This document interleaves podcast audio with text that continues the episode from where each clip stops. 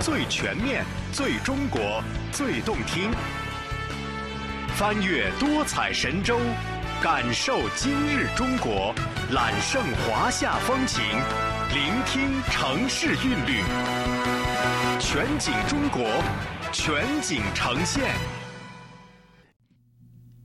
各位朋友好，欢迎您收听北京广播电视台制作的节目。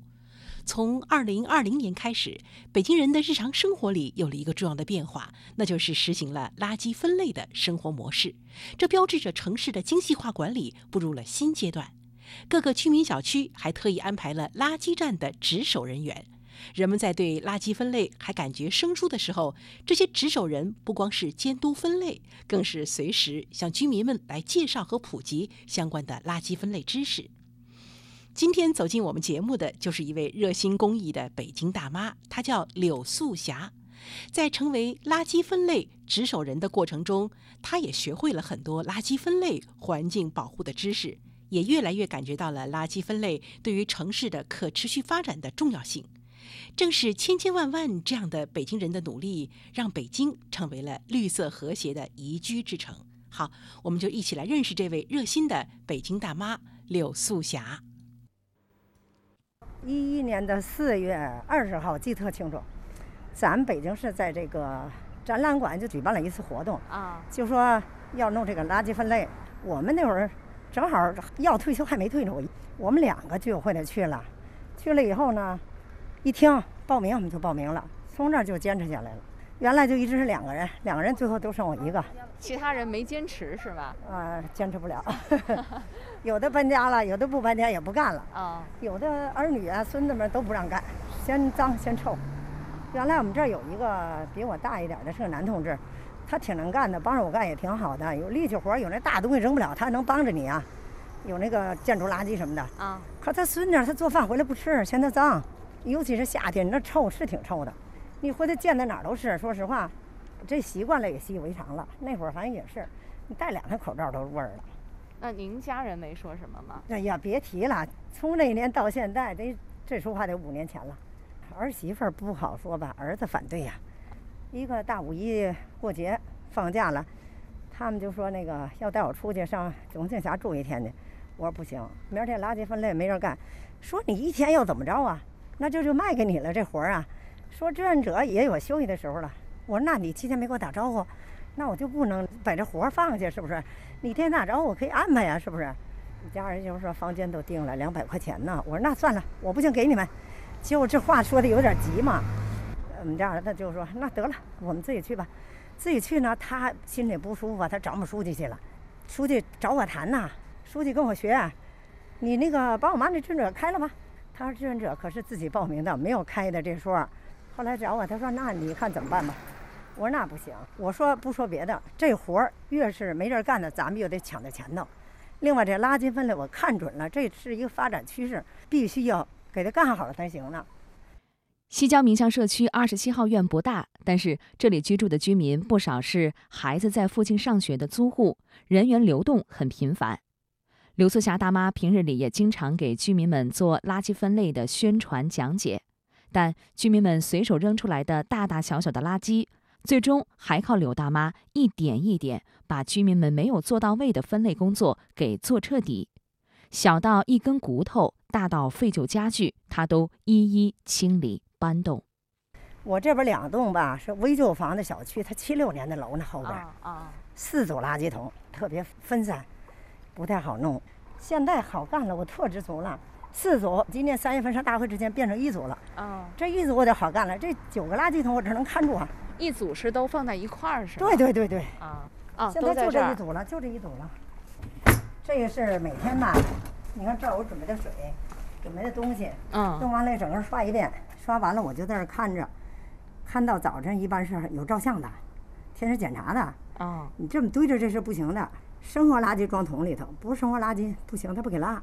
到时候来车的给你扔出来，你还得弄大街上，大街上专门有车拉。这个味儿还真是挺大的。你要一抖了呢，味儿更大。对呀，啊，这两天凉快了，真热的时候，我告诉你，那这简直，你是没看见，就这边上一看，全是爬的那蛆。那您平时做的时候也做些什么防护措施吗？就穿一个那个大围裙，啊，再穿一个马甲。口罩呢？口罩就这口罩，戴手套，不戴个厚点儿的。厚也没用，现在都习惯了，都闻的哦习惯了。您最开始是怎么学的？怎么掌握的垃圾分类的呀？哎呦我们也是出去参观去了，又到人家填埋场，整个垃圾处理厂参观了一天，哎呦，哦真特别受触动。啊，到那儿一看，哟，这么细，人家机器就流水线的这样走了以后，还得有人在扒呢。你比如说有个铁东西，有那大棒骨容易损机器，这就得弄出来。那会儿老说什么攻略，什么攻略，我就是实践来的。咱们最简单给孩子讲课就是，小狗能吃进去这是骨头，咱就能搁进去，那大的就能挑出来。你现在这个玉米咱们吃的多，这棒子皮儿可以搁里，这棒子骨头就不能搁进去，啊，它属于硬东西，慢慢就是摸索学的。啊，实践当中就记对对住了。对对，就这啊个。这两年不行了，这腿也不行，腰也不行，颈椎哪儿都毛病。是不是干这活儿还是让这个腰伤有点加重了？肯定的啊，不干这活儿哪有这事儿？就搬这搬的，自己没当事儿。我说要那马桶，跟我那会儿前两年我搬就走，现在搬吧试试别介了。谁都说我你铁打的，怎么看你不累呀？我说也累，但是不是这力气用完了还来呢吗？你存不住啊，存着力气是没用的，是不是？柳素霞不仅是做垃圾分类的标杆儿，还是远近闻名的西城大妈。街坊邻里有什么需要帮忙的，她都热心帮助，被北京市公安局评为西城大妈形象代言人。除了垃圾分类，您还比如说平时爱管些什么事儿呢？这没有不管的。比如最简单说，人家家水管子堵了，跑水了，我在院里早上分这垃圾呢，这还冷天呢啊。那个一门的那阿姨，她家就她一个人，啊，从一楼那水都流到外头来了。我一看，我说这怎么办啊？打电话开始找人。你这不行啊，你给老人摔着怎么办呢？你不管，你看着就得管，能不管吗？啊，还有一个那个四门那块儿，咱们拐过那儿，那下水沟往外冒大粪，我赶紧给社区打电话，找防控所，你找哪儿也行，你赶紧看过来，不行，这满院子跑大粪了，这哪行啊？是没有不管的，那您现在已经算居委会退休了是吧？对，退了十多年了，我是一二年至六月退的，但这些事儿还管这这就说这也成习惯了。啊？你要下那院儿，你看那老的小都叫什么，还叫主任。我说都这么多年了，不行，这这你在我们眼里就是主任。我就觉得这就是人家对你的尊重，是吧？他们为什么也这么说我呀？他们下片儿比如有事儿不方便，刘主任陪陪我们，陪你们去，走敲门去。他敲这门不见得给他开。你看，包括前些天就是咱们疫情当中，晚上十点半了，书记给我打电话，说刘主任，我说怎么了，书记？你躺下了没有吧？我说说吧。你要没躺，六十二来一趟。我赶紧披件衣服，我怕晚上蚊子咬啊。过去了一看，这有一个密接的，说这楼马上要封，需要你帮助，你就站在这儿看着人，因为他们别人不认识。我说那行啊，两点多才回来。啊，你这随叫随到。柳素霞是热心肠，其实自己也有困难的时候。身为老党员，他总说自己是向身边优秀的老党员学习的。其实，他也一直在用积极乐观、助人为乐的精神，让自己内心充实，也给他人带去温暖。要说这个，说我这家很不幸运，但是我又是特别万幸的，觉得是。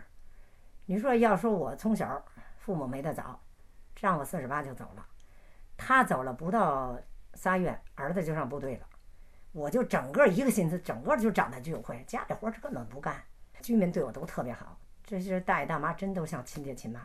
我说不好听话，我党龄也快五十年了，有人说我你傻呀，你随叫随到，你就好使唤。我说再好使不好使唤的，你就发挥一点余热嘛。你是少了块肉了，你是是怎么着了？马上奔七十了，再让你使劲干，你能干多少年呢？我说人生很短暂，就这几十年，你上市上来一趟，真的你要做出点什么来，你不能说白来一趟，是不是？蔚蓝北京，你我的约定，在同一片天里，有同一样的你。蔚蓝北京，你我的使命，让我们齐努力。好，感谢收听北京广播电视台制作的节目，我们下次节目见。